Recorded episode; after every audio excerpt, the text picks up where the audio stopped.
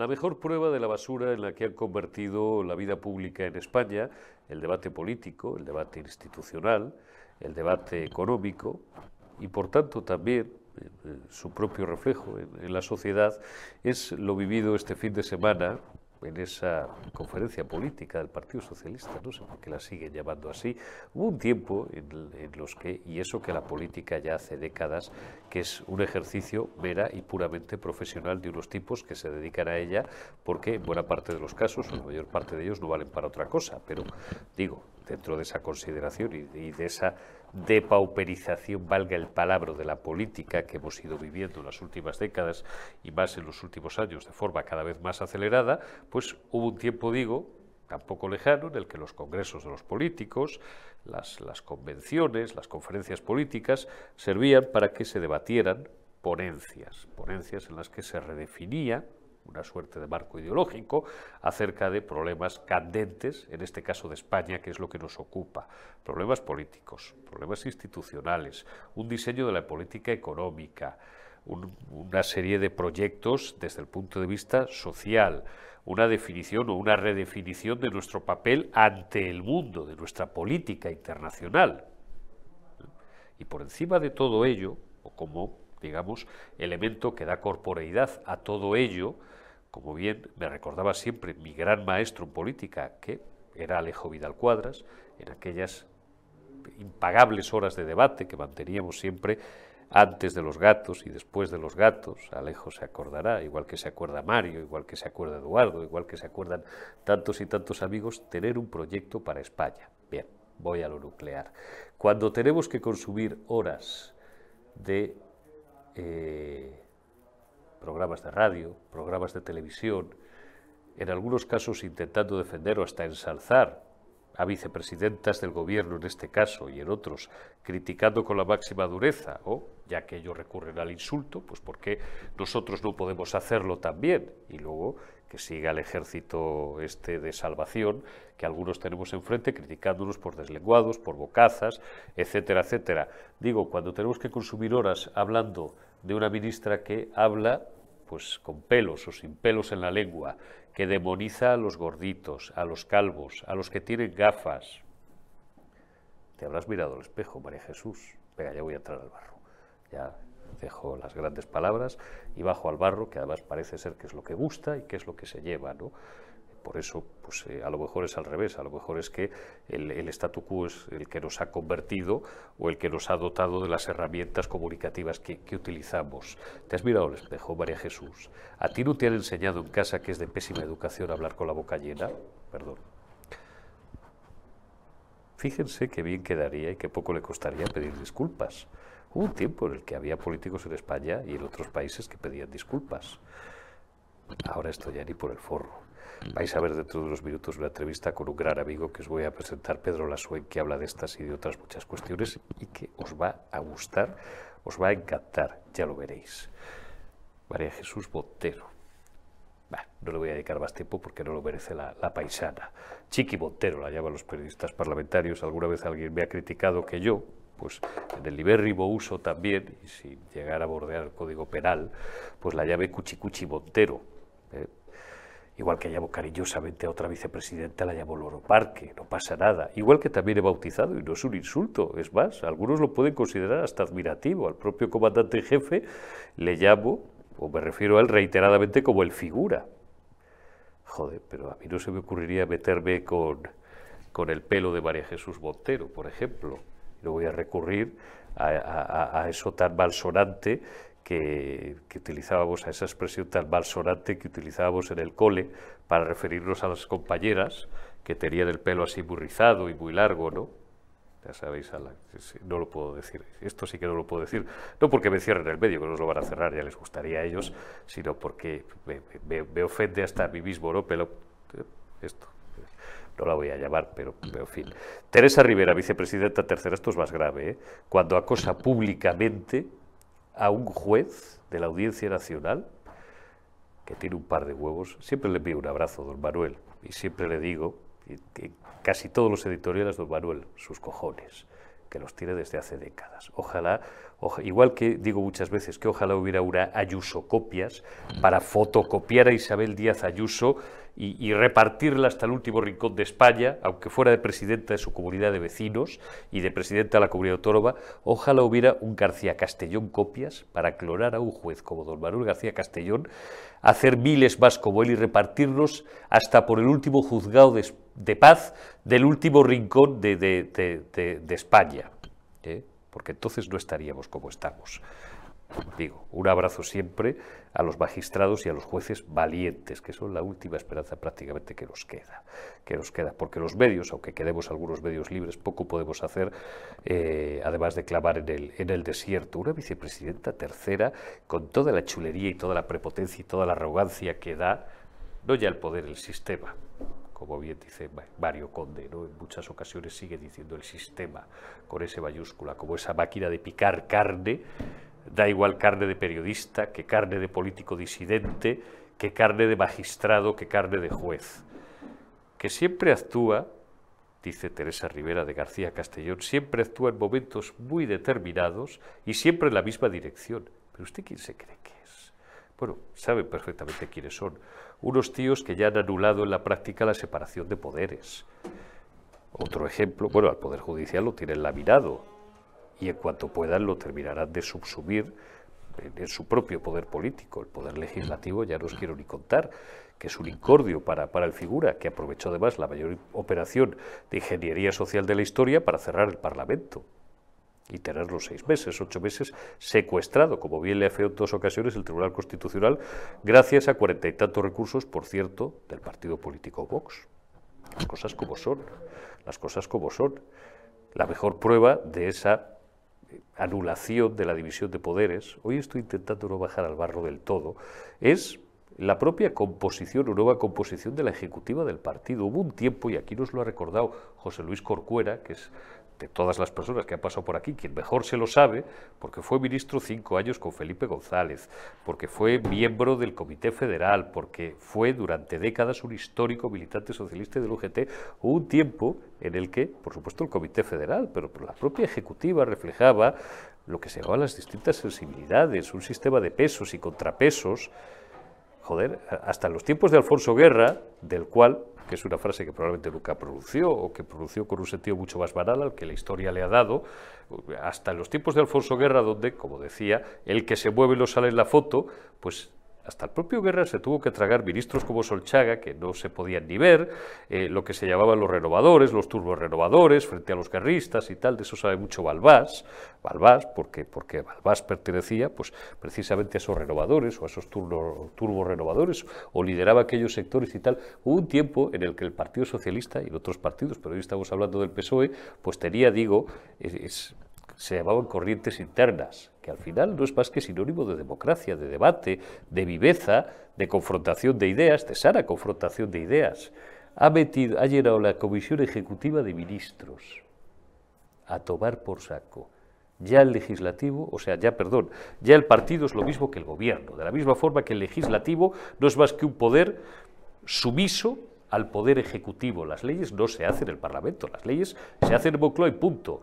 Y luego hay 120 vendas, 121 tíos que le pegan al botón como el tal Herminio y, se equivocan porque el, nivel, el nivel es ínfimo y en vez de votar que no, porque están votando a fijo, votan que sí.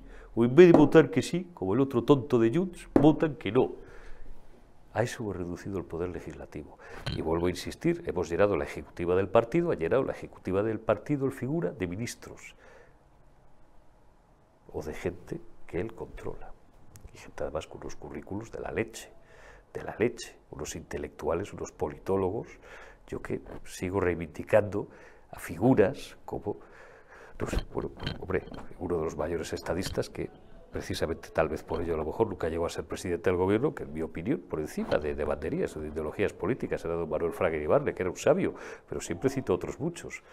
El grandísimo maestro Pío Cabanillas Gallas, ríanse ustedes de, cualquier Maquiavelo, de cualquier Talidad, de cualquier Fouché, cójanse, pues eso, eh, por ir a las últimas décadas, ¿eh? porque nos podríamos, si nos vamos, a, si nos vamos a, al primer tercio del siglo XX español, por no ir más lejos todavía, por no irnos a Cánovas, a Romanones, a Sagasta, etcétera, etcétera y tal, a don Antonio Maura, nos podríamos ir a don José Calvo Sotelo, a José Antonio Primo de Rivera, grandes oradores, eh, no solamente grandes politólogos, bueno, y no es santo de mi devoción, pues don Niceto Alcalá Zamora era un, era un orador también absolutamente, absolutamente notable. Hoy, los grandes protagonistas y las grandes figuras de la vida pública en España son Oscar Puente, Francisco Javier López Álvarez, Pachi, el, Pachi, Francisco Javier López Álvarez, que tiene de inventado no solo el currículum, bueno, desde que hubo que actualizar los currículums, porque esto era un escándalo y un cachondeo, aquí eran todos ingenieros, ingenieros eran todos, hasta que saltaron los escándalos de los másters, de los másters estos random que te regalaba, tipo Pablo Casado, o de los másters copiados, tipo el Figura. Hubo una ministra que duró una semana también, o por ahí, que era íntima amiga del Figura, una valenciana, una tal Carmen Bontón, que la hizo dimitir por lo mismo por lo que lleva él sin dimitir cinco años, porque copió también, o, o plagió su tesis, o no sé qué historia. Pues digo que desde que esto empezó a aflorar como las setas y los tíos empezaron rápidamente a borrar eh, rastro en las redes y, en, la, internet de todos estos currículos inventados que tenían y a decir la verdad, pues nos enteramos de que había iniciado estudios, como Pepillo Blanco de Derecho, había iniciado estudios de ingeniería industrial, con lo cual no sabemos si, si estudió un año de ingeniería, dos años de ingeniería o media, o media asignatura. Y así todo, y así todo. Hasta María Jesús Montero, que es médico de profesión, no sé si, si cirujana, cirujana, cirujano, eh, pues la tienen ustedes de vicepresidenta, todos los respetos a los médicos, pero digo, lo normal sería que un médico fuera ministro de Sanidad, ¿no? Pues ahí la tienen ustedes sin tener ni la menor idea, algo habrá aprendido ya, pues lleva algunos años, y si te rodeas de gente buena y te concentras un poco en, lo que se supone que debe ser tu trabajo y no estar como Oscar Puente todos los días en las redes, dando por el saco, en vez de atender a lo suyo, pues digo, pues aprendes algo. Pero María Jesús Montero cuando llegó debía de saber o debía tener una noción de la estructura fiscal del Estado español, pues como yo la puedo tener de, la canalización de, aguas de, no sé dónde. ¿no? Es una lástima, es una lástima lo que se ha depauperado todo. Y con eso llegamos a uno de los debates nucleares, a la pérdida de la calidad de la educación. figura y anuncia ahora, no sé, 500 millones. ¿Por qué no ha dicho 5.000? ¿Qué más da? Pero si esto es como lo de las viviendas. 100.000 viviendas, 200.000 viviendas públicas, 7 millones de viviendas públicas. Y como en España hay más tontos que botellines, dice piadosamente don Alfonso Rojo, yo que soy un poco más bruto, pues soy algo más joven que él, digo que la mitad de la sociedad española es completamente gilipollas, habrá gente que se lo crea, habrá gente que se lo crea. Ahora, el último anuncio estrella son 500 millones para profesores de apoyo y para mejorar la calidad de la educación y va el tío, y en vez de hacer un pacto de Estado, proponerlo, reunirse con las principales fuerzas políticas en el Parlamento, si realmente tuviera voluntad de mejorar la situación de la educación en España, que ya os digo yo que no se mejora desde la política, se mejora desde la recuperación de la autoridad del profesor, de, la puesta en valor de la meritocracia, del esfuerzo, de la desaparición de esta mierda, con perdón, de los centros educativos, porque la falta de comprensión lectora viene de aquí, y de muchísimas otras cosas, de la recuperación, digo, de la autoridad del profesor, de la recuperación de la autoridad, de que no haya 200 leyes de educación cada legislatura, con lo cual los propios profesores están desesperados, desesperados, porque además consumen el 80% de su tiempo en hacer papeles y el 20% de su tiempo en dar clase, cuando debía ser absolutamente al revés, y si los que me estáis viendo muchos sois profesores o tenéis profesores en vuestro ámbito más cercano, sabéis que lo que estoy diciendo es el Padre Nuestro, pues llegamos a una situación patética como la que tenemos. Bueno, pues el tío, en vez de hacer o de, o de intentar, si tuviera voluntad de enmendar la situación, empezar la casa por los cimientos y no por el tejado, va y lo anuncia en un mitin. Lo anuncia en un mitin. 500 millones para mejorar la capacitación o la cualificación en matemáticas, que parece ser que según los informes PISA, pues a nuestros jóvenes les dan mal, joder, será porque no se concentran o porque no les gustan. Lo dice un tío que ha terminado trabajando en esto en los últimos 33 años, pero que es de ciencias. Pues, pues no lo sé. Pues claro, es que nos daría para un debate de horas. Eh, el, abordar, el abordar la mejora del nivel, pues, pues eso, en las ciencias técnicas o en matemáticas de los jóvenes españoles y de comprensión lectora, claro. Pero para esto no hace falta 500 millones, Pedrito, ni hace falta, no sé, profesores de gastarte el dinero, profesores de apoyo y tal. Coño, lo que hace falta es que, es que la gente vuelva a recuperar el gusto por la lectura. Si la gente no lee, ¿cómo coño la gente va a tener comprensión lectora? Ahora, si los que tienen que arreglar esto son Francisco Javier López Álvarez, María Jesús Montero y Óscar Puente, porque el figura estará liado con cuestiones internacionales y con alta geopolítica, pues cuerpo a tierra. Cuerpo a tierra, porque entonces ahí sí que ya vamos a, terminar de, profanar el sótano 20 en todos los informes PISA y en todos los informes internacionales acerca del nivel educativo de nuestros jóvenes. Esta es la situación que tenemos. Podría estar horas hablando de la basura en la que han convertido la vida política e institucional de España. Creo que con todo lo que he contado y que tiene que ver con el último fin de semana es absolutamente más que suficiente. Ahora vamos a hablar con Óscar Uceda de esta y otras cuestiones, básicamente de educación, y con Pedro Lasue vamos a hablar también mucho de periodismo y de cómo el periodismo, igual que la política y su progresiva pérdida de calidad hasta llegar a la desaparición del periodismo como comúnmente se ha entendido durante décadas o durante toda la historia, y su destrucción no son más que el fiel reflejo de la podedumbre y de la destrucción de la calidad del cuerpo social, no solamente de España, sino de otros muchos países. Pues arrancamos ya esta primera retaguardia de la semana, lunes 22 de enero ya, prácticamente la última semana completa hábil del, mes de enero. El tiempo va pasando. Don Óscar Uceda, presidente de Historiadores de Cataluña, pues eh, me, agrada especialmente comenzar la semana contigo. ¿Cómo estás? Pues muy bien, a pesar de que es lunes eh, y arrancamos la semana, pues se arranca con ganas, eso sí. ¿eh? tenemos una buena semana por delante y a ver qué tal. Se arranca con ganas. Oye, dos cosas. Primero, enhorabuena porque vas camino de ser uno de los intelectuales más condecorados de, España, aunque haga ya algunas semanas de esto, pero bueno, como llevábamos algunos días sin charlar públicamente, pues te doy, te doy la enhorabuena públicamente. Y lo segundo, bueno, tu libro va como un tiro, ¿eh? eh, eh hay que hacer publicidad de los amigos y luego ya abordamos. Ya, sí, sí, sí, Va, como un tiro tu libro. Por, aquí detrás está, ¿eh? los tengo en batería todos por ahí. Algunos ya demasiado viejos, esto ya me hago mayor. Algunos libros tienen ya casi 20 años. Bueno. Eh, pero sí, no, va bien, funciona bien. Y después lo, de, lo del nombramiento como embajador de la marca Ejército el pasada, durante la pasada Pascua Militar, pues fue algo muy emotivo, inesperado. Eh, y, la verdad que muy agradecido al Ejército por este reconocimiento que, que bueno, como yo, creo que me lo tengo que merecer aún, ¿no?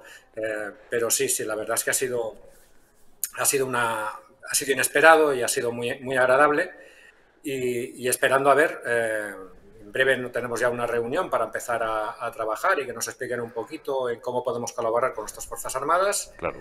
Eh, los pocos que somos y que estamos en, en esto de embajadores de marca ejército, que es, es una fórmula, es una figura que apenas lleva tres, cuatro años de existencia. ¿no?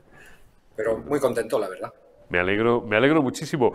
Una de las cuestiones que son urgentes y no menores en España es recuperar el orgullo por nuestras Fuerzas Armadas y por nuestros tres ejércitos, las cosas como son. Eh, esto es otra cosa que... parece que suena a facha y antiguo, ¿no? Suena patriótico. Esto un francés, un inglés o un americano lo tiene clarísimo. Y no solamente patriótico, es que es inasumible una situación diferente. Desde que existe la civilización humana, una de las primeras estructuras que se organizan en torno a las sociedades humanas, por simples que sean, es el ejército, una estructura armada para defenderlo. Y siempre ha funcionado así, es, es inseparable del hecho de la civilización el tener de forma organizada una fuerza armada por parte de los diferentes tipos de gobierno, acabando los estados. Mm. Sin eso, eh, es inasumible de la misma manera que sería imposible pasar por la calle sin policía. Es exactamente lo mismo. Es una fuerza armada para mantener eh, el orden, para mantener la, eh, ley y para mantener pues, la civilización de por sí. Entonces, que últimamente, o, o, en España en particular, no se tenga en valor la importancia de tener unas fuerzas armadas, la importancia de tenerlas bien equipadas, suficientes, y, preparadas, pues, eh, pues es algo que, se tiene que empezar a, cambiar en, la conciencia de las personas precisamente porque es una herramienta indispensable en cualquier Estado democrático, sobre todo hoy en día. Esto lo estamos viendo, desgraciadamente, en los últimos tiempos, hasta qué punto es necesaria e imprescindible tener unas Fuerzas Armadas suficientemente potentes para que sean disuasorias de aquellos que nos quieran agredir con la violencia. Esto puede pasar, esto ha pasado durante de siempre, desde que el hombre es hombre, y, por eso tenemos que, apoyarlas y tenemos que, hacer todo lo posible para tener las mejores Fuerzas Armadas eh, que podamos tener con nuestros recursos y nuestras posibilidades. Está, está absolutamente claro. Oye, Óscar, antes de, hablar de Cataluña y de preguntarte por aspectos concretos de, de, la actualidad política de esta maravillosa comunidad parte indisoluble, siempre lo digo, de España, aprovechando tu condición de historiador, de intelectual, aunque no te hayas dedicado específicamente nunca, digamos, de, manera continua a la docencia, pero por supuesto tendrás, tienes un criterio mucho más fundamentado que cualquiera de nosotros que somos periodistas y que estamos en, una trinchera eh, más alejada o en, un ámbito diferente. Uno de los debates que se ha suscitado este fin de semana, a cuenta del anuncio de Pedro Sánchez, que ya he avanzado en el editorial, que un mitin no es el sitio de anunciar precisamente esto, pero bueno, es la evidencia, por si alguien no lo tenía claro, de la deficiente, no, lamentable situación de la educación en España. Los informes PISA sistemáticamente, año tras año, nos colocan a la cola de las naciones más desarrolladas en cuanto a comprensión lectora, en cuanto a materias técnicas, como son las matemáticas, estructura básica y fundamento de cualquier, de cualquier eh, estudio o, grado o, superior o carrera, como decíamos antes, técnica, de la misma forma que el, lenguaje y algunas cuestiones más, pues, pues, pues es una materia absolutamente nuclear para todo aquel que, que me aspire a una formación en, humanidades. Somos muy deficientes en matemáticas y en comprensión lectora. Bien, ¿qué hace un partido político? Como el Partido Socialista, que podría haber sido el Partido Popular, me da igual, ¿no? Pero va el Partido Socialista y lo único que se le ocurre es anunciarlo en un mitin, decir que va a dedicar mucho dinero y profesores de apoyo y tal, como un anuncio meramente electoralista. Bien, por encima de esa espuma, de ese politiqueo diario, ¿Qué es, en opinión de, Óscar Uceda, intelectual, historiador y, por tanto, observador, digo, más, más, más cercano que cualquiera de nosotros, cuáles son, claro, podríamos estar hablando una hora y media de todo lo que falla en la educación en España, ¿cómo hemos llegado a este, a este punto? Pues hemos llegado haciéndolo mal desde hace muchísimos años, haciéndolo mal prácticamente en todo. Eh, eh, lo principal es que no tenemos una política de Estado en cuanto a la educación. No, es algo que llevamos arrastrando desde la transición en que no, sea, no hay una política, una línea continuista pactada en que independientemente de quién gobierne eh, en España no cambies esta, estas leyes educativas que al irse cambiando continuamente pues ah, van haciendo que no sean eficaces porque la, la educación para que tenga una ley educativa para que tenga cierta solvencia tiene que tener una duración en el tiempo que al menos sea la de, la de todo el periodo escolar de un alumno. En el momento que te van cambiando de normativa cada dos por tres, al final, al final pasa lo que está pasando ahora. Esto para empezar. Después, es que eh, son tantas las carencias. Eh, como comentabas, yo eh, no, no soy profesor, aunque tengo la titulación de profesor de secundaria, estuve haciendo las prácticas, pero justamente, y eran los años 90, ya se empezaba a vislumbrar, y por eso no continué por ese camino, ya se empezaba a vislumbrar las carencias y, los problemas que tendría ya el profesor para poder hacer su trabajo con el alumnado, porque prácticamente no tenía herramientas de trabajo como se tenían anteriormente. La disciplina desaparecía, eh, poco a poco y ha ido a peor. Eh, el valorar la excelencia en el alumno pues se ha ido minusvalorando, es prácticamente, si no imposible, muy difícil eh, premiar al que lo hace bien y tienes que rebajar el nivel de la clase a los que lo hacen peor. Mm, en todo en todo, y, esta ha sido la dinámica de los últimos años, se ha ido, se ha ido degradando y, minorizando la, calidad eh, del estudiante que salió una vez finalizados sus estudios. ¿Esto qué provoca en una sociedad? Esto provoca en una sociedad que se vaya también degradando. Una sociedad que tampoco no valora eh, el trabajo, que no, que no valora como debería eh, el, el esfuerzo, y, esta serie de valores imprescindibles para que después se enfrenten al trabajo y se enfrenten al día a día una vez adultos, pues esa base que deberían ganar en las escuelas cada vez es más difícil de conseguirla.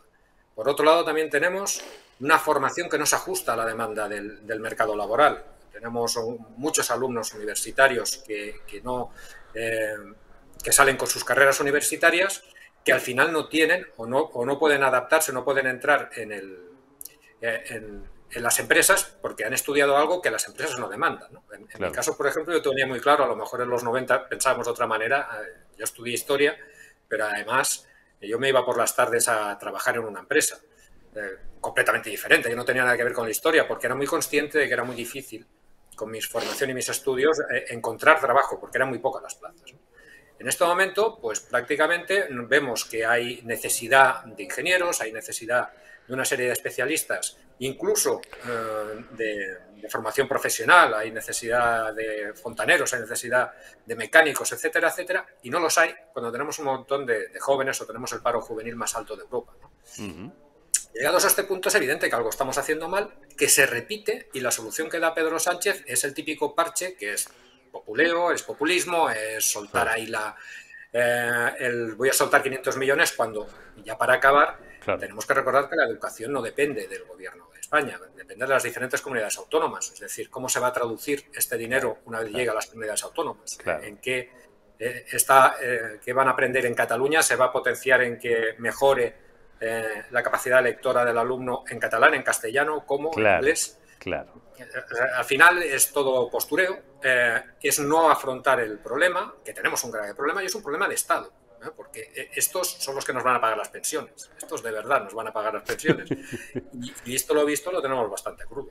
Lo tenemos bastante crudo, pues me dejas ya la bisagra perfecta para abordar la actualidad política en Cataluña. Bueno, lo primero, eh, por encima, ahora te voy a preguntar por las lamentables declaraciones de Teresa Rivera de hace unos días, pero que todavía colean, acerca del juez García Castellón, presionando en algo que yo no sé, pues no veía desde los 80, desde primeros de los 90 en este país con, con, aquel obsceno eh, bastardeo socialista del gobierno socialista de entonces de Felipe González sobre el poder, el poder judicial. Una vicepresidenta tercera, digo, que acosa ya públicamente a un juez y tal. Pero antes de eso, no quiero dejarlo pasar, claro, enlazando con la educación. Esto, claro, pues habría que hacer un pacto de Estado por la educación. No digo que tuviera que llamar al Partido Popular o a Vox, que sería absolutamente eh, innegociable. Claro que los tendría que llamar, pero tendría que reunirse, claro, como no, con sus socios, con Bildu Batasuna, con el PNV, con Junts, con Esquerra. ¿Qué le van a pedir en el caso de Cataluña? Pues, pues, pues seguir puñeteando más todavía al español, que el español ya desaparezca completamente de las aulas catalanas, que ya ha desaparecido, porque esto es un asunto que solamente salta a los titulares de los periódicos una vez al mes, cuando hay, o cada dos meses, cuando hay un caso concreto de un padre, como en Canet o tal, o en no sé dónde, que pasa algo, una familia, tal y cual, no sé qué, pero esto, y conviene recordarlo, todos los días o todos los que no sea posible, este es el pan nuestro de cada día en Cataluña, el acoso, la persecución y la expulsión del español de las aulas y el señalamiento de los padres que quieren escolarizar a sus hijos en lengua española en Cataluña, en una comunidad importantísima de España.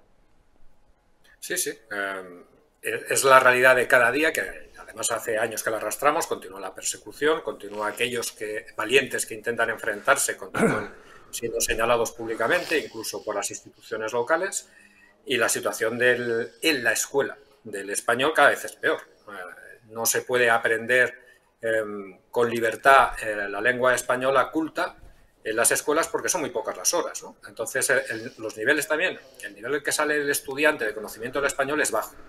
Y eso también repercute a la hora de los resultados que salen después de los resultados que salen en los informes, como, como el informe PISA.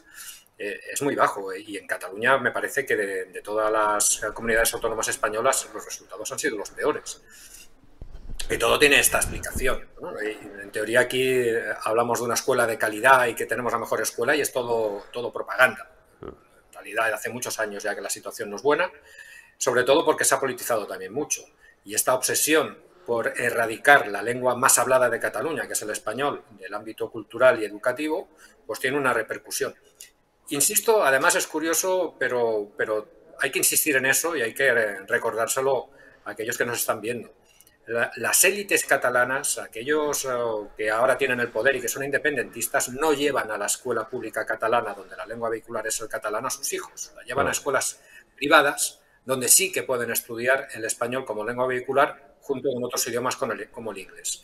Y estas escuelas de élite son las que después, que forman a estos, a sus hijos, son los que después pueden llegar con más facilidad y subir con más facilidad y acceder a los mejores puestos de trabajo.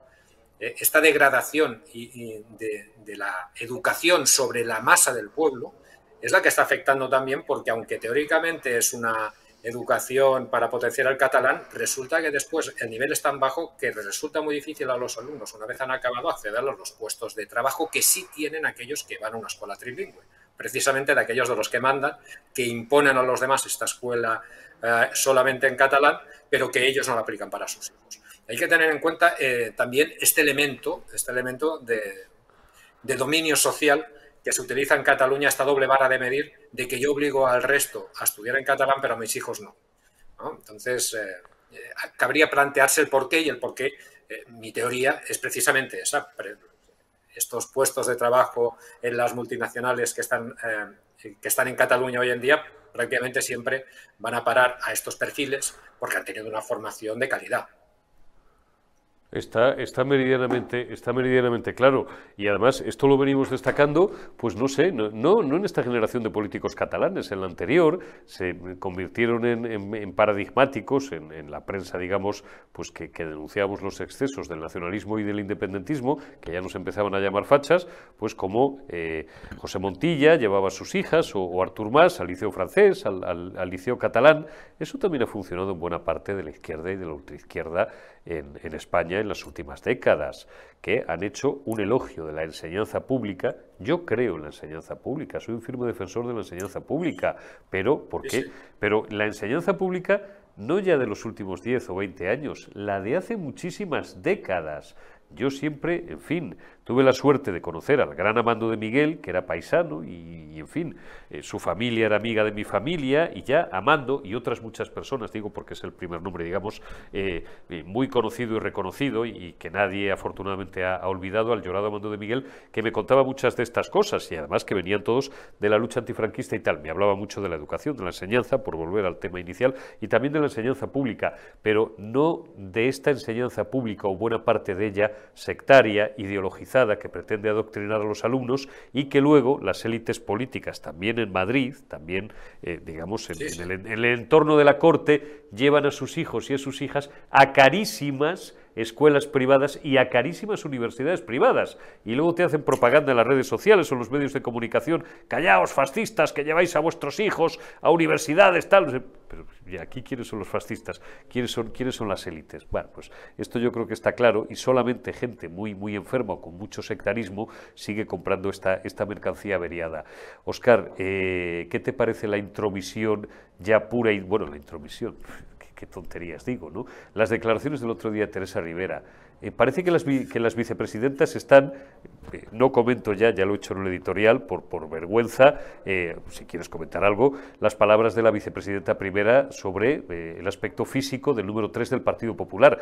Pero, por ir al caso, Teresa Rivera, vicepresidenta tercera del Gobierno, acosando públicamente a un juez a Manuel García Castellón, diciendo que siempre interviene en momentos señalados y en la misma dirección. Pero cállese usted. Y además que, si piensa que van a amedrentar a García Castellón, se han equivocado, no le conocen. O sea, se han equivocado de juez de medio a medio, pero vamos.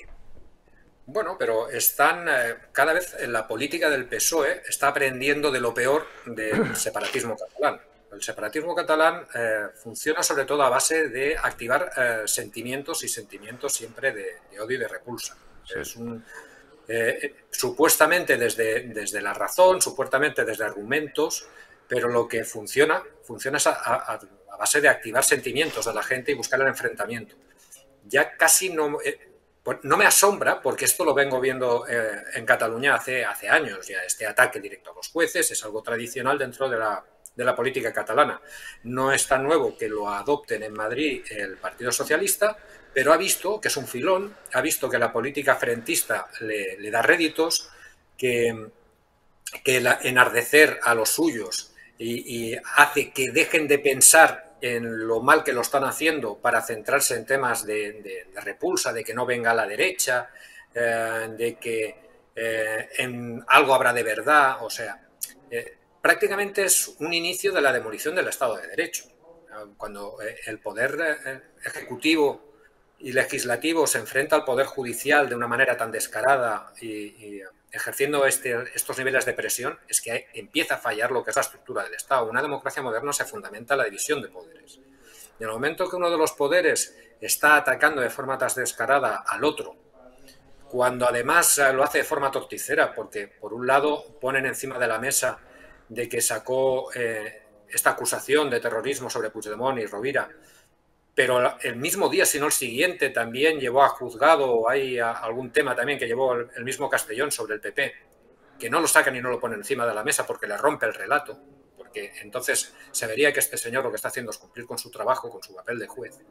Em, cuando, cuando se entran en estos niveles, em, se, está, se está tocando un tema ya muy delicado, muy delicado, y el PSOE, el PSOE ha entrado en esto.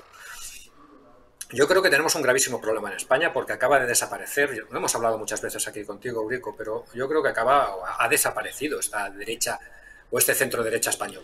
¿eh? Ahora están en otra cosa, han entrado al populismo destructivo, a este PSOE no de los no de sureses, ¿no? No, de la transición, sino al PSOE del, 30 del 31 al 36, ¿no? en un PSOE em, populista, revolucionario, eh, antisistema prácticamente, y eso es un problema. ¿eh? Eso es un problema a no ser, a no ser de, que, de que o bien el votante castigue esta deriva, que tengo mis dudas, eh, o que el votante se quede en su casa, el votante de izquierdas, ante esta deriva, que también tengo mis dudas, o que surja una alternativa, que también tengo mis dudas, ¿no? O sea, estamos en una situación complicada eh, en el que puede acabar esto con la progresiva demolición del PSOE, como ha acabado o, se ha ido al garete el, el, Partido Socialista francés o el italiano, o, que vayamos a peor como sociedad y vayamos a una sociedad cada vez más enfrentada entre el bloque de la derecha y el bloque de la izquierda, cada vez más populista.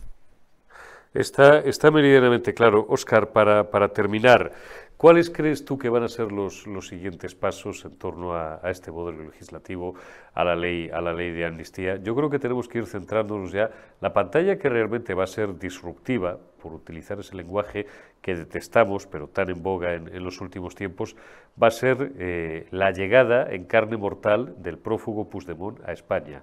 Y para ver eso quedan pocos meses por, torpedee lo que quiera torpedear el Partido Popular en el Senado, que lo puede dilatar dos meses, más tiempo no, en cuanto vuelva al Congreso, se apruebe el visto bueno definitivo de esa ley de amnistía, el, magistrado Llarena pues tendrá que, y, en fin, que activarse eh, o desactivarse, mejor dicho, todos los procedimientos, todos los flecos judiciales que quedan eh, en torno a, la figura del líder golpista catalán y a partir de ahí podrá llegar a España sin que le moleste absolutamente nadie.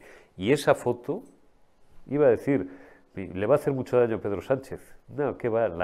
son tan, tan inteligentes para eso y la derecha es tan torpe en materia comunicativa que encima la aprovecharán para potenciarse más y como palanca, ¿no?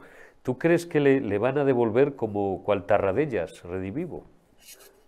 Em, primero, evidentemente que tienen que preparada la vuelta ya comunicativamente, lo tengo clarísimo. En esto son muy buenos, tanto los independentistas como el Partido Socialista.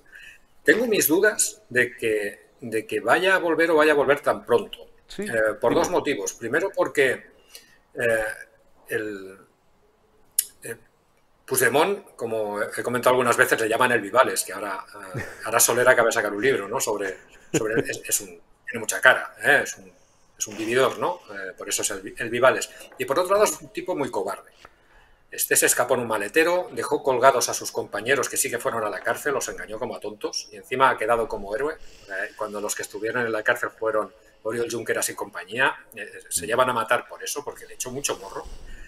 Y vivió como, y está viviendo como un marqués allí en Waterloo, y tengo dudas, porque hasta que no lo tenga clarísimo que no le va a pasar nada al volver, no volverá. Y no está tan claro porque no solamente eh, el Poder Judicial aquí, por mucho que tengan controlado el, Constitucional, em, no vaya a defenderse eh, como gato panza arriba, ¿no? ante esta situación. Yo creo que aún le, quedan, aún le queda recorrido en España ¿no? a, intentar evitar oh, que este señor se salga de rosita, sino que también está el tema europeo. Y el tema de terrorismo, que, que, ha puesto encima de la mesa Castellón, que no, olvidemos como un muerto eh, en, los incidentes gravísimos que hubo en el Prat. Así es. Mm, yo creo que la situación no está tan clara. Eh, y al no estar clara, dudo que este señor se arriesgue a que amanezca un día y un juez eh, pues le presente una orden de detención y se lo lleve, aunque sea durante unas horitas. ¿no? O sea, esperemos cómo, cómo va avanzando la cosa.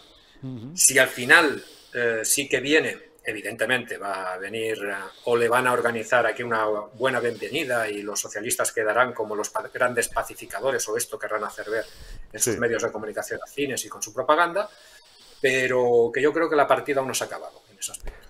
Bueno, pues eh, sí, la verdad es que es joder, me, fastidia decir esto, pero desde el punto de vista de puro tacticismo político, y, qué lástima que tengamos que estar en esto y no en los problemas reales de España y de los españoles, pero es verdad que es, apasionante, ¿no? Porque, como tú bien dices, los distintos escenarios son inciertos y tenemos razones a favor y en contra para sospechar que cualquiera de ellos puede ser, puede ser verosímil.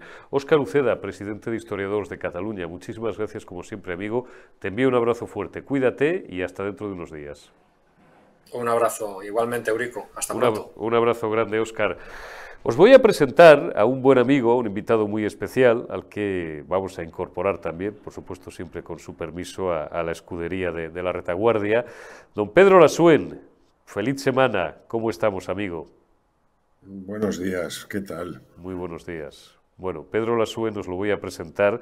Es periodista, es periodista y como un servidor de ustedes ha trabajado durante décadas bueno, el último medio, en los medios más prestigiosos de España y, del extranjero, ¿no? en los últimos años, en los que ejerció el periodismo activo, eh, trabajó en, Euronews, fue redactor jefe de Euronews, y ahora pues ha decidido, como hacemos muchos, o como hacen muchos, eh, ya una edad que, esa edad tan delicada, Pedro, que, que ronda de los cuarenta y tantos en adelante, en dar un giro pues a, nuestras propias vidas y a nuestra carrera profesional y sumergirse en el proceloso mundo de la literatura. Y ahora te dedicas, y además con cierto éxito, por lo que sé, a escribir eh, thrillers, a escribir, a escribir novelas.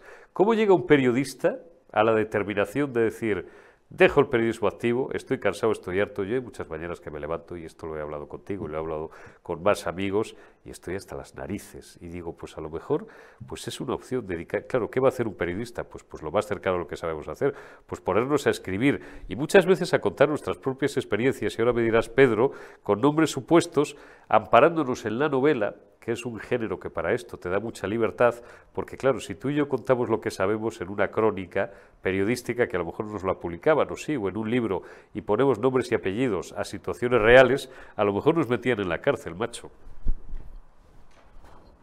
Pues eh, para contestar a tu primera pregunta, eh, lo he hecho por eh, agotamiento, por resignación. Yo perdí mi trabajo en enero del año pasado y como había ahorrado un poquito y había escrito ya un par de novelas policíacas, dije, bueno, pues voy a dedicarme a esto porque las críticas que recibí eh, eran buenas. Y en eso estoy. He terminado ya cinco, he publicado tres eh, en español, dos en inglés y estoy con la sexta. Em, lo primero que te puedo decir es que es más difícil eh, vender libros que escribirlos, eh, sobre todo cuando no se tiene el apoyo necesario de una editorial potente o de un medio de comunicación. Pero lo que decías antes es exactamente también la consecuencia de mi, de mi nuevo destino. Es decir, yo después de casi 30 años escribiendo artículos y presentando programas y haber hecho un poco de todo, eh, descubrí que mm, el periodismo hoy en día ya no es periodismo y no me apetecía intentar meterme otra vez en el mercado del trabajo porque lo que podían ofrecerme no respondía a mis expectativas. Entonces eh, he intentado trasladar mi manera de hacer las cosas eh, a, la, a, la, novela, que es el último reducto de libertad, porque en definitiva escribo lo que me apetece, lo que me da la gana, y, y es el único sitio en el que todavía puedo hacer las cosas como a mí me gustan. Pedro, tú que, y permítaseme ahora la, inmodestia, la inmodestia, tú que como los periodistas de antes, y cuando digo de antes no me refiero a sabios como tu padre, Pedro es hijo de un, de un gran amigo, de Pedro González, que fue nada más y nada menos que eh, fundador de Euronews y el creador del canal 24 Horas de Televisión Española. Respetazo máximo, como dice un amigo mío en, en Twitter. Pero digo, no hace falta tener la edad de tu padre. Los que tenemos una edad como la tuya y la mía, que bueno, califican piadosamente de mediana edad, y que nos preciamos de tener una cultura relativamente vasta con V, y que, por ejemplo, hemos leído a Vargas Llosa, Conversación en la Catedral, fantástica novela que yo le recomiendo a todo el mundo, en la que se habla y mucho de periodismo, pero también de otras cosas, dice, dice el protagonista de, de don Mario Vargas Llosa, ¿en qué momento se jodió el Perú? ¿En qué momento se jodió, con perdón, el, el periodismo, Pedro? Eh, pues se fastidió en el momento en el que las empresas, los bancos, es decir, la gente con intereses, se convirtieron en propietarios. Eh, una cosa que descubrí en, Euronews es que mm, al principio, cuando eres pobre y no tienes eh, muchos medios, es cuando eres más libre. Es decir, el precio de la independencia es la pobreza. Eh, cuando los periodistas dejaron de controlar sus medios, incluso a nivel contable, y cuando pusieron a contables para controlar los gastos y cuando empezaron los bancos a convertirse en propietarios de, las, de, las, de los medios de comunicación, bancos o cualquier otro tipo de, inversor, el periodismo dejó de, practicarse como nos han enseñado a todos. Eh, hoy en día llamarlo periodismo me parece una aberración, porque hoy en día mm, los periodistas, o los que por, por lo menos mm, presumen de serlo, eh, tienen que ser rabiosamente partidarios, de unos o de otros. Eso no es periodismo. Y claro, como el periodismo es el barómetro de la sociedad, porque es un contrapeso del poder, cuando el periodismo no es independiente, es decir, imparcial, no puede ser catalogado como periodismo. Entonces, ¿cuándo se fastidió? Pues yo creo que a mediados de los, de los años 90, justo ah. antes de la aparición de Internet. Y luego han influido eh, cuestiones como, como tú bien dices, la propia aparición de, Internet, que ha hecho bueno, pues que mucha gente eh, recurra bueno, pues eso, a fuentes como las, como las redes sociales. Yo tenía un buen amigo, un buen amigo, eh, tengo un buen amigo que es, que es Antonio San José, que fue director de informativos de Radio Nacional de España, que estuvo en Antena 3 Televisión, conmigo o yo, yo con él, que después fue director de informativos de CNN Plus y tal, que eh, eh, cuando empezaba a surgir el fenómeno de las redes sociales, a finales de los 90, primeros de los 2000, tenía siempre mucha gracia, ponía ejemplos, era un tío muy divertido. Y, decía aquello de esto del periodismo ciudadano, ¿no? Y tal, que cualquiera, bueno, tú vas a Egipto, antes tenías un corresponsal como el gran Alfonso Rojo que te contaba una guerra y estaba en Bagdad mientras estaban cayendo misiles, o había un terremoto en Egipto y te lo contaba, o Arturo Pérez Reverte, o Manu Leguineche, que en paz descanse, o, al gran Julio Fuentes también, que en paz descanse, a, Ricardo Ortega, que en paz descanse también, a tantos y a tantos y tal. Hoy en día, bueno, pues vale, cualquier random, cualquier ciudadano, oye, todos los respetos, hay un terremoto en, no sé dónde, va, lo sube a redes sociales tal, entonces ya el periodista ya no es necesario. Bueno, este es un ejemplo, digamos, un poco disruptivo. Antonio decía con mucha gracia esto del periodismo ciudadano, porque al final se banalizan chorradas y hace un tío una foto a su tortilla que está comiéndosela en, en la terraza y dice, aquí estoy yo comiéndome mi tortilla de patata y tal, y se genera un debate sesudo en Twitter o en X o como diablo se llame ahora acerca de la tortilla, oiga, a mí qué me importa lo que le está pasando a usted y tal. Se ha banalizado todo tanto y a la vez se ha conseguido que la sociedad acepte, acepte saltarse un intermediario Claro, porque también los periodistas hemos perdido credibilidad, que digamos que era el que editaba, el que cocinaba ese producto. Ahora la gente come carne cruda, de modo y manera que el periodista ya no se considera necesario. Eso, en parte, aparte por el fenómeno que tú describes, por la intervención de los poderes fácticos, básicamente políticos y económicos en los medios de comunicación, el periodista ya deja de ser necesario. Las redes también nos han expulsado. Y luego también hay una falta evidente de formación, de formación cultural no de todos, ¿eh? porque hay periodistas muy jóvenes, por aquí circulan periodistas de, 30 años más o menos, eh, bueno, pues que, son auténticos fenómenos. Estoy pensando en, mis amigos Marcos Ondarra, Borja Jiménez Francisco, tantos y tantos. Bueno, Josué Cárdenas, que presenta todos los formatos de la noche en, esta casa, es el mejor ejemplo. Pero hay muchos que carecen de una formación cultural mínima, mínima. Yo eh, a veces he preguntado a, gente muy joven, no en la redacción de Periodista Digital, pero en otras redacciones, pues quién eran políticos, no de la transición, políticos muy conocidos, ya lo he contado muchas veces, de los años 90, ignoran completamente quiénes eran. Claro, ¿qué periodismo se puede hacer con esos parámetros, Pedro? Bueno, esto que has contado eh, eh, es cierto eh, y, además es dramático. Hablando de las redes sociales, el primero que, digamos, expulsó a esa figura intermediaria que decías que es el periodista fue Donald Trump, que mm, directamente obvió a los periodistas, entre otras cosas porque estaba mayoritariamente contra él, y decidió dirigirse a las masas a través de Twitter, ahora llamado X. Esto que estás diciendo es muy grave porque, en primer lugar, gente como tú, hablando de redes sociales, tú tienes que estar, digamos, exiliado en YouTube, por así, decirlo, porque nadie te va a dar voz en un medio convencional porque tienen miedo de lo que puedas decir. Eso para empezar. Entonces están, están marginando la calidad, es decir, la independencia periodística que es necesaria en cualquier sociedad para eh, en lugar de eso, tener a gente que se dedica a ser voceros. Ese es el problema. Eh, antes hablabas de la figura del periodista. El periodista siempre ha sido un poco como los sacerdotes de antaño, como los curas que oficiaban la misa. Lo que decía el periodista iba a misa. ¿Por qué? Porque había un nivel de exigencia. Lo que decía el periodista em, tenía que ser cierto porque si no lo era, lo echaban. Entonces, ¿qué es lo que pasa? Que hoy en día no se hace periodismo tradicional, no se contrastan las fuentes, no se verifica, no se no se hablan con las dos partes, es decir, para aportar eh, dos puntos de vista diferentes. Se ha perdido el arte de debatir, se ha perdido el arte de la conversación, nadie escucha. Entonces, y, los propios periodistas, mm, cuyo nivel cultural, como decías, es eh, paupérrimo, acuden a Wikipedia en lugar de ir a las fuentes originales. Em, el problema cuál es? Que en definitiva el periodismo, al igual que la clase política, es el espejo de la sociedad. Y eso es lo que hemos nosotros aceptado. En una sociedad culta, en una sociedad ilustrada, el nivel de exigencia es máximo. Por lo, que, por lo tanto, el periodismo y los políticos tienen que eh, ser también excelentes y tienen que tener un nivel eh, óptimo para poder eh, expresarse en público, para poder dirigir un país, aunque sea una comunidad de vecinos. Nosotros hemos construido una sociedad donde el nivel de exigencia está por los suelos. Y por eso el único reducto de libertad y de calidad está en esas redes sociales que han derrotado al periodismo tradicional. Es, una situación realmente dramática. Está, está meridianamente claro, dices, claro, el periodismo al final es un reflejo de la sociedad, del escasísimo nivel y, seguimos cayendo, lejos de, remontar o hacer como las gráficas de bolsa que caen, tocan un soporte y, hacen que, un valor eh, repunte o reflejan el repunte de un valor, pues, eh, pues seguimos cayendo en barrena.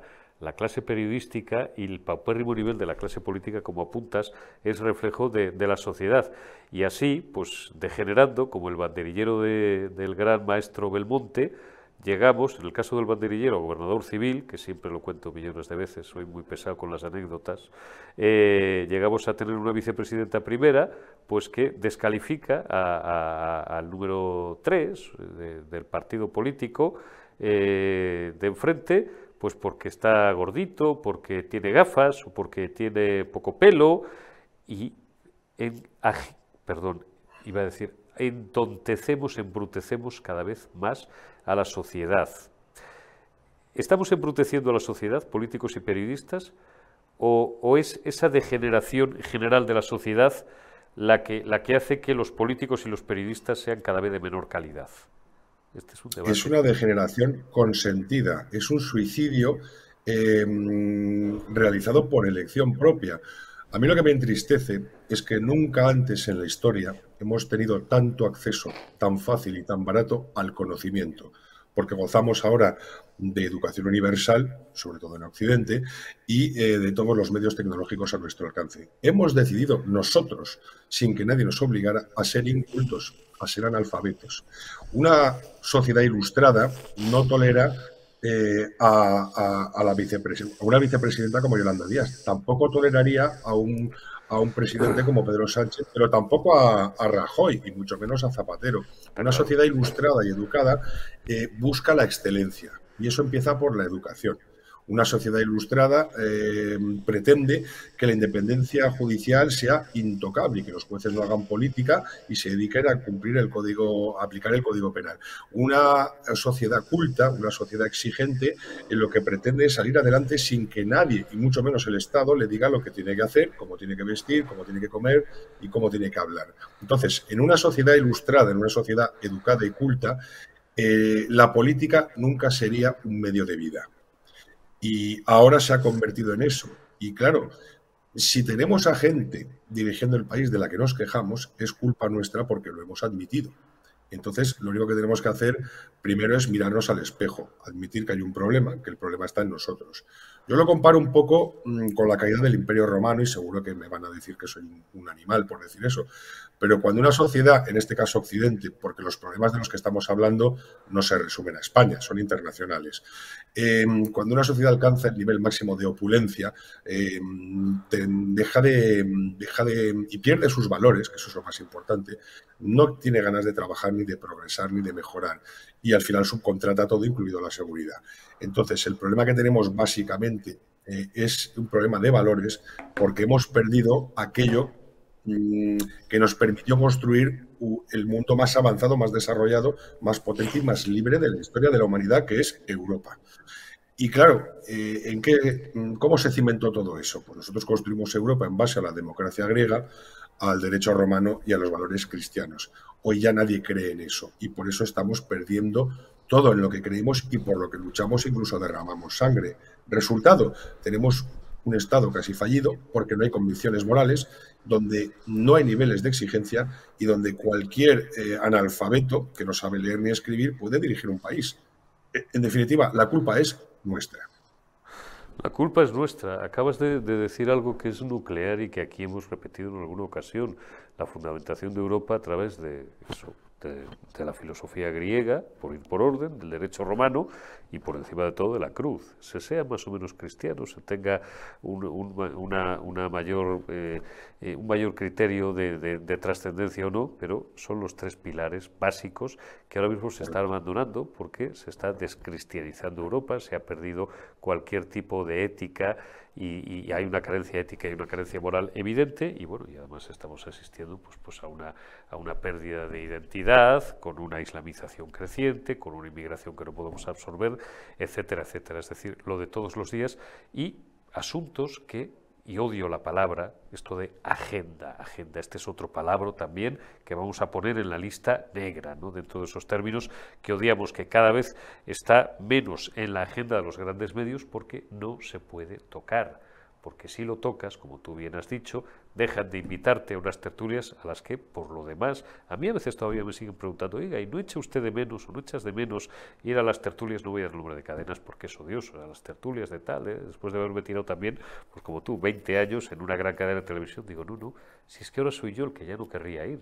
Primero, porque tengo la suerte de ganarme la vida en, en otros medios, y segundo, es que ir para qué, para que me pongan delante cinco miuras de los cuales estoy seguro de que voy a salir, como saldría Pedro, como saldrían muchos amigos, absolutamente indemne, porque lo único bueno que tiene la situación es que como su nivel es tan bajo, puedes salir indemne, pero vas a salir cabreado, con un subidón de presión arterial, por lo menos a los que tenemos mi carácter, que sospecho que puede ser muy parecido, muy parecido al tuyo, con un subidón de presión arterial que no nos va a merecer la pena y desde luego no te iban a llamar la siguiente vez. Para ir una vez, dices, es que no, no pierdo ni media mañana, no ya una mañana entera, ni media mañana en volver a acudir a una televisión pública o privada, y ya he contado muchas veces, y esta era pública, y además, en teoría ahora, de un lado que nos es más cercano, es que no pierdo ni media mañana para que me pongan delante a un tío, como le ponen a veces a, en fin, lo de Josué ya lo hemos contado muchas veces, ¿no? Y, eso no, no tiene solución, Pedro. Es decir, ¿cuál será el siguiente, el siguiente estadio ya en la degeneración social de la cual la política y el periodismo no son más que, bueno, pues, pues eso, como los canarios de la mina, que, menos exponentes. Pues Vamos a empeorar todavía más. En cuanto a los miuras, eh, el problema no, no, es que te pongan a cinco miuras, el problema es que en España ya no se conversa, ya no se debate, ya no se intercambian ideas porque se ha perdido el respeto. Y eso es lo que nos va a conducir a, a, la conclusión final que ahora te diré. Pero claro, tú puedes ir a, a un a un estudio de televisión a debatir con gente que está en contra de tus opiniones. Pero si no hay respeto, como no lo hay ya en España, ni siquiera en los medios de comunicación, para empezar no te dejan hablar, te interrumpen y, enseguida ya pasan al insulto y a la descalificación. Eso, Entonces, eh, si tú no puedes intercambiar ideas con alguien eh, que no está de acuerdo contigo, entonces ya si no, no, ya es una cuestión de, de, decoro y respeto, es una cuestión de democracia. ¿Por qué? Porque eh, el que está enfrente ya no es adversario, ni siquiera rival, se ha convertido en enemigo. que es el problema que tenemos. Entonces, el siguiente mm, eh, paso, yo, yo creo que España está en una situación de Estado fallido, eh, que suena muy gordo, pero claro, cuando las instituciones sufren una degradación espectacular, cuando la justicia ha sido intervenida, cuando hay un, país en estado de descomposición por, corrupción total y absoluta, cuando el criminal es premiado eh, y la víctima ajusticiada, eh, hoy es, sale más rentable darle una bofetada a un policía, porque solo cuesta 120 euros de multa, que, pagar los impuestos eh, y trabajar honestamente. Entonces, esa situación ya se ha vivido, porque el problema es que todo, todo está inventado. No hay nada nuevo en la historia del hombre. Y estas situaciones siempre se han arreglado de manera dramática, que es como un enfrentamiento civil.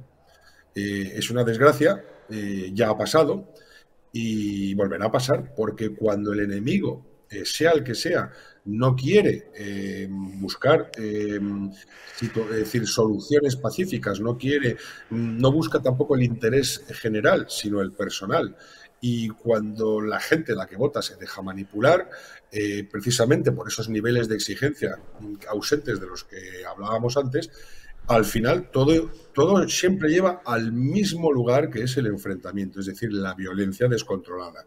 Y el problema de estas cosas es que siempre se, se sabe cómo, cómo, empiezan, pero nunca cómo acaban. Y sobre todo en un país integrado en la Unión Europea, que también está eh, corrompida hasta la médula, donde las sociedades más avanzadas tienen todos los mismos problemas, absolutamente todas, em, llegar a este tipo de situación eh, en, el siglo XXI, con, todo lo que habíamos progresado, eh, es dramático, pero, pero como el hombre es como es, es decir, básicamente estúpido, es lo que yo creo que va a pasar y sálvese quien pueda. Y ese es el problema. Ese es el problema. Antes de, terminar, Pedro, háblame de, tu última novela. ¿En qué estás trabajando ahora? ¿O cuál bueno, pues estoy con una saga. Estoy con una saga, entonces, bueno, pues digamos que todo empieza con, el, con, la, con, la, primera, que se llama Tal vez. Eh, es la historia de un periodista eh, retirado por motivos desconocidos y misteriosos que se enamora de una comandante de la Guardia Civil que está investigando un asesinato en un club de golf del que el periodista es socio. Eh, así empieza la saga, eh, que es muy entretenida, muy divertida, fácil de leer. Mm, he publicado tres eh, y se pueden encontrar en Amazon o pedirlo en una librería, porque claro, por desgracia no cuento con ayuda de nadie, pero son libros que, bueno, la gente que los lee les gusta mucho y mm. porque son muy entretenidos y muy contemporáneos. De hecho, el segundo lo escribí hace dos años y cuando ves lo que sin, reventar la trama, cuando ves lo que está pasando en Oriente Medio, pues digamos que fue un poco el, oráculo anunciando lo que iba a suceder. Y sobre todo en todos estos libros, pues el hilo conductor es precisamente la necesidad de tener prensa libre en un país para, para que haya una democracia consolidada y robusta.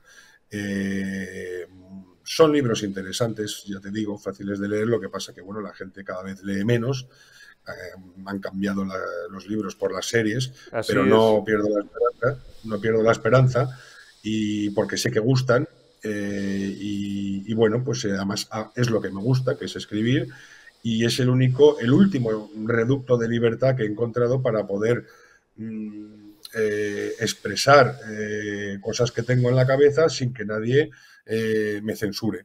Y, digamos que para mí la libertad mm, eh, es indispensable si uno quiere ser feliz. Eh, porque, bueno, es verdad que el dinero ayuda, por supuesto, pero sin libertad todo lo demás carece de sentido. Así es, pues despidámonos recurriendo al, más grande, recurriendo a don Miguel de Cervantes, la libertad, por, por enganchar con el, con el hilo que, que, me deja Pedro, Pedro Lasuen, es el bien más preciado que, que los cielos o que Dios dieron, dieron al hombre, ¿no? Y otro mal muy de nuestro tiempo, que cualquier imbécil se enseguida se, sube, se sube, ¿no? Se, se viene arriba, se viene arriba, iba a utilizar otro término, pero como quizás a algunos le parezca muy culto, a lo mejor no se me iba a entender, ¿no? Decía también en el retablo de Maese Pedro, el, el gran maestro don Miguel de Cervantes, decía, llaneza muchacho, no te envanezcas, porque cualquier afectación es mala. Estamos en una, en una etapa de imbéciles, como, como bien ha dicho Pedro Lasuen, y también de soberbios, o de soberbios a la par, a la par que imbéciles. Y lamentamos hoy no, no despedirnos con un mensaje optimista, y esto ya es para nuestros amigos y espectadores, pero cuando la realidad, y siempre lo digo Pedro, no es bonita, pues hay que reflejarla tal como es. ¿Qué le vamos a hacer? Bueno, yo creo que sí podemos despedirnos con un mensaje de optimismo. Pues déjamelo, déjamelo. Pues eh, eh, mientras queden escritores y gente capaz de, escribir eh, libremente, hay espacio para la esperanza, porque la cultura es necesaria e indispensable y sin cultura no se puede progresar. Ojalá, Pedro Lasuen, periodista, porque uno es periodista, esto es como, como cuando eres militar o cuando eres policía. Hasta que la muerte. Hasta, la, hasta que te, desde que naces hasta que te mueras. Es uno de los oficios, porque para mí el periodismo es un oficio y creo que para ti también más vocacionales que existen. Esté uno trabajando en primera línea o no, se es periodista desde que se nace y a uno pues le gusta y decide que se quiere dedicar a esto, por lo menos durante algún tiempo del camino hasta, hasta que se muere. Periodista escritor, novelista, podéis leerle, pues empezad por la primera tal vez, nos ha dicho, la vamos a buscar en Amazon y la, y la vamos a leer con fruición, por supuesto que sí, y, muchas cosas más y por encima de todo, amigo, ahí la tienes, tal vez, la primera novela de, de Pedro Lasuen. Te envío un abrazo y muchísimas gracias por tu tiempo, amigo, y desde luego no será la última vez que charlemos, porque, porque sí, porque tiene que seguir habiendo espacio en los medios para reflexiones de calado y auténticamente iba a decir profundas, inteligentes, inteligentes, como las que nos ha dejado Pedro Lasúen, por encima de la basura y de la espuma que consume cada día más nuestro tiempo, eh, nuestros medios y nuestros días. Te envío un abrazo, Pedro, cuídate mucho. Gracias por la hospitalidad y por los elogios. Muchas gracias. Un abrazo. Un abrazo grande, Pedro. Gracias también a todos vosotros por habernos atendido en esta retaguardia. En unos minutos, Generación Euro.